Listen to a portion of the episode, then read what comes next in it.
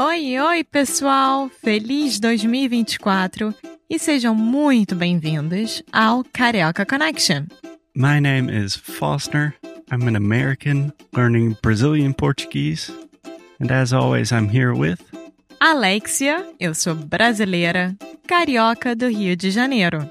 Each week, we bring you a new conversation full of real life Brazilian Portuguese that you will never find in the textbooks. And if you want to learn more about what we do, visit our website at karaokeconnection.com. Okay, let's get on with the show.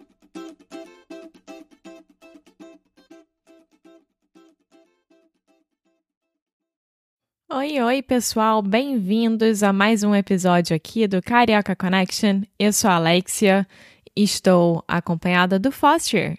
Oi, Foster. Oi, gente, tudo bem? Tudo bem? E com você? Tudo bem, tudo zen. E. E aí, Alexia? O quê? Como que estamos? Sobre o que vamos falar hoje? Bom, nós vamos continuar falando sobre o fim de semana do Foster, que ele fez um curso de meditação. Para quem perdeu o último episódio, volta, escuta, que tudo vai fazer mais sentido.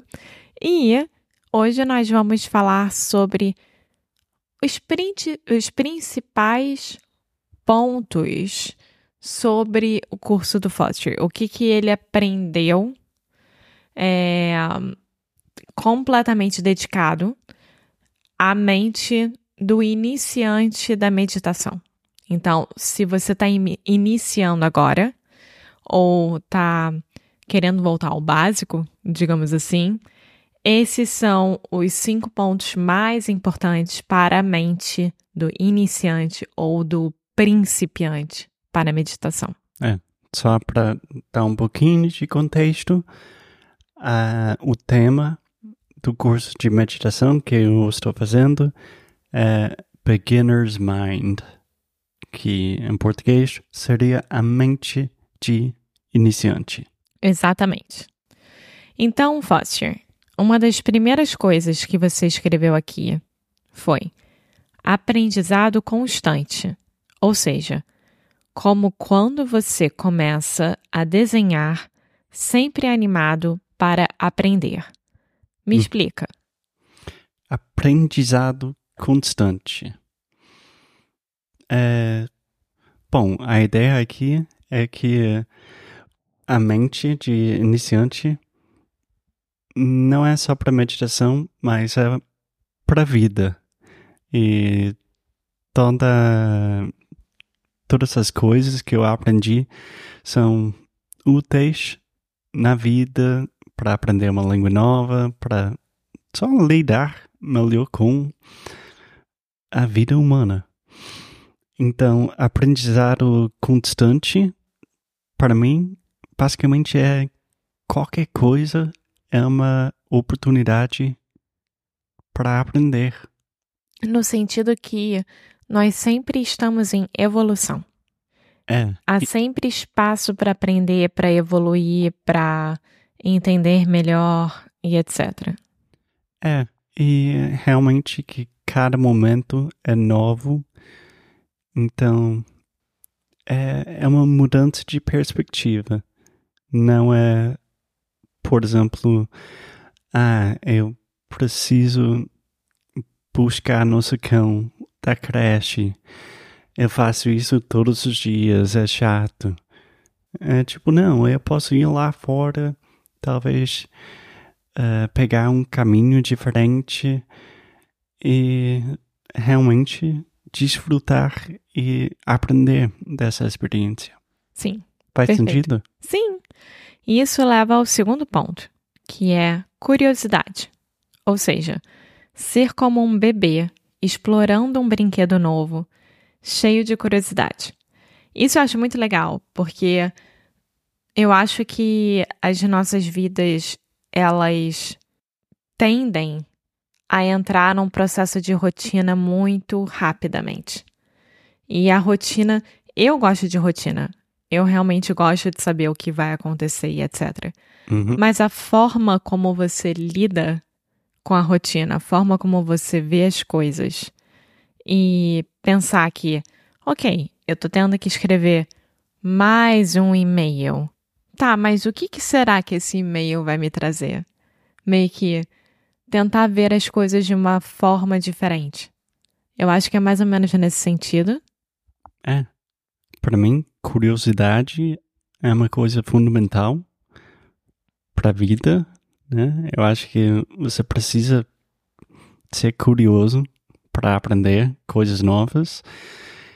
E é, tem um pouco disso de sair da rotina e sair do seu da sua zona de conforto. Conforto. E, e também é, é perguntar por quê. Tipo, o exemplo que você deu, por que eu estou escrevendo esse e-mail? Ou, nossa, eu estou sentindo muita tensão no meu corpo. Por que será? E ficar curioso sobre essas coisas, essas sensações. Sim. É meio que um self-awareness, né? É self-awareness, mas também é ser curioso. Estar curioso? Ser curioso É, ser curioso no mundo. com o mundo. É, mas é um. Realmente é uma forma de viver. Sim. Né? Próximo ponto. Sem julgamentos. Uh, Cometer erros é normal e faz parte do aprendizado. Eu concordo, obviamente a gente concorda com isso, mas é muito mais fácil falar do que fazer. mais fácil falar do que fazer. É engraçado que eu tenho muito mais jogo de cintura com, e- com os erros dos outros do que os meus próprios. Também. Você quer parar e e explicar a expressão jogo de cintura? É. Eu não sei explicar. É, você tem um jeito. Você tem É. uma fo- forma boa. Melhor de lidar. É. É. Então, por exemplo, uh, o Foster teve jogo de cintura para lidar com aquela situação no trabalho. Ou, nossa, a Alexia não teve jogo de cintura para falar com aquela pessoa. Foi horrível. É isso. É. Enfim, então eu acho que eu sou mais ok com o erro dos outros do que os meus próprios. Claro que depende do erro, depende do que a pessoa fez, depende disso tudo.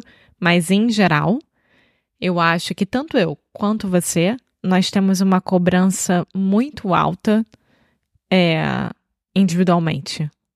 Sim. Eu acho que foi. Bom, pra mim é a parte mais difícil, porque viver sem julgamentos, naturalmente, é, é- Eu acho que é impossível. Se não é quase impossível. Mas. Nós somos humanos, né? É, mas só o fato de tentar julgar menos, ou pelo menos estar consciente eh, dos seus julgamentos, já ajuda muito, já é um bom começo. Sim, porque te dá espaço para melhorar. Sim, é, eu percebi que qualquer coisa, qualquer som, qualquer pessoa, sempre estamos julgando. É tipo, nossa, esse som da obra eu não gosto. Eu quero que pare. Isso é um julgamento. Mas eu não posso fazer nada sobre as obras que estão acontecendo ao lado de casa. Então, é só um pouco de refletir. Reflexão. É, mais só um o verbo pouco de reflexão. reflexão. Bom, o próximo é viver o momento. Se divertir tanto que esquece do tempo, como quando está brincando. Ahn, sim, eu acho isso lindo. Mais uma coisa que eu acho muito mais fácil falar do que fazer. Eu acho que existem situações e situações. E eu, pessoalmente, consigo me desligar em certas situações, mas eu sei que dentro do meu inconsciente tá tipo: será que o Buddy tá bem em casa sozinho? Será que meu pai tá bem quando eu tô nos Estados Unidos, por exemplo? É, será, será, será? Então é muito difícil sair é, desse estado de alerta Uhum. e tá completamente focada na diversão, É, em aproveitar aquele momento. é. Eu acho que viver um momento, ou viver num momento, né? É, pode ser um pouco isso. Tipo, realmente divertir, Se divertir.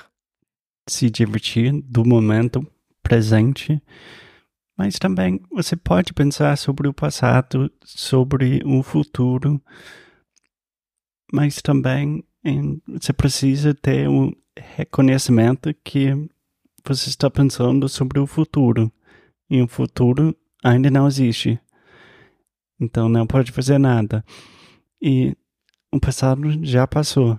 Então a única coisa que existe é o momento agora, o presente. Mas ao mesmo tempo, se a gente for levar isso ao pé da letra, se a gente for viver o momento sem pensar no futuro, por exemplo, eu, eu para mim, Alexia, não acho que seja tão saudável assim. É, É meio que assim, ah, que se dane o amanhã, vou fazer isso hoje. não tem nada a ver com isso. É, então, é melhor explicar um pouco mais, porque da forma como você explicou, é meio que assim, esquece o amanhã. Não, não é o que você falou ontem à noite, que é, Carpe diem.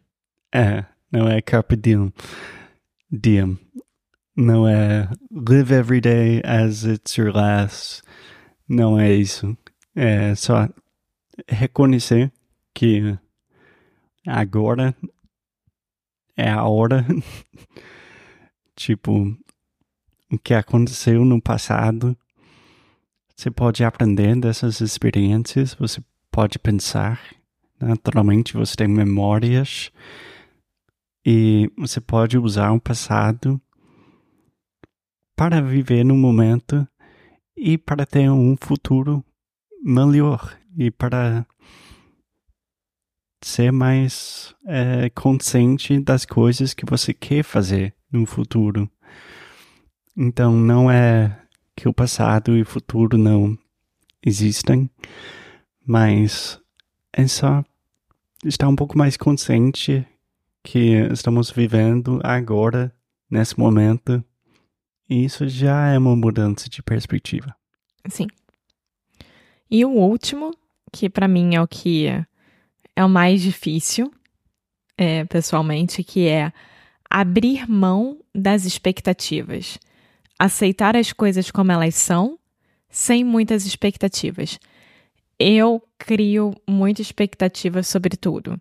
Tanto expectativa de ruim, quanto expectativa de boa. Uhum. Então, expectativa de ruim, meio que assim, ah, eu sei que amanhã vai chover, vai ser um inferno. Conseguir sair de casa, fazer as coisas. Ou então, por exemplo, ah, eu espero que o curso do Foster seja bom, porque fui eu que convenci ele de ir. E eu vou me sentir culpada se não for. Então, eu crio muita expectativa de tudo. É, tanto quando tem amigos visitando, família visitando, ou quando a gente vai visitar. E é uma coisa que eu sei que se você não criar expectativas, o que vier é lucro. Ou Uhum. seja, vai dar tudo certo, tá tudo bem, mas é melhor você não ficar esperando por algo. É. E minha mãe, nossa, minha mãe sempre falava a frase pra mim, tipo, Alexia, filha, quando você menos espera, acontece. Eu entendo, mas é muito difícil não criar expectativas. É. De novo, muito mais fácil fazer. Não, muito mais fácil falar do que fazer. E só para explicar, abrir mão quer dizer aceitar, não é? É. Não, Não é Abrir mão aceitar. é, é to let go. é, é tipo, eu tô, sei lá, eu vou abrir mão de ir à praia hoje porque eu sei que tem que trabalhar. Então, meio que fazer uma escolha. É, não é desistir, mas é aceitar que as coisas como elas são sem muitas expectativas. É, é isso. Sim. Existe uma frase que, se não me engano, é, é uma frase dinamarquesa que é mais ou menos The key to happiness is low expectations. Eu acho engraçado, mas eu também acho muito difícil não ter expectativas super, super altas para o futuro. Sim. É engraçado, porque comigo não é nem, tipo assim, se você me perguntar, ah, Alexia, quais são as suas expectativas para daqui a cinco anos? Eu não vou saber te responder. Eu não tenho expectativas grandes para o futuro. Eu tenho expectativas para o dia a dia em certas coisas. Então, por exemplo, se alguém me fala que vem visitar a gente, eu já fico tão animada que eu começo a criar mil coisas, etc. E normalmente expectativa vem acompanhada de frustração. E, e esse tem sido um assunto muito relevante, recorrente nas nossas vidas de frustrações, assim, com pessoas, com coisas, com, enfim. Então eu acho que é uma coisa que eu vou começar a trabalhar mais individualmente sobre a criação de expectativas. E um, vamos ver o que é. acontece. Você é uma pessoa que gosta de ter controle eu não sou controladora ao ponto de que eu quero que as coisas saiam certinhas, não é não isso? Não é uma coisa má. Não, não. Mas eu gosto de ter o controle, assim. Sim. E expectativas são tentando controlar coisas que ainda não aconteceram. Que é, pode ser uma fonte de frustração. Sim. Welcome to my life. Bom, Alexia, a mente de iniciante. Se gostou? Adorei. Eu acho muito bom. que bom, porque esse é o objetivo do seu curso. Eu fico feliz que você esteja achando muito bom. É basicamente ser um bebê de novo. E eu gosto muito disso. Mais alguma coisa, Alexia, para acabar o episódio de hoje? Não, tudo certo. Obrigada, Foster. Obrigado, Alexia, e até o próximo episódio. Tchau!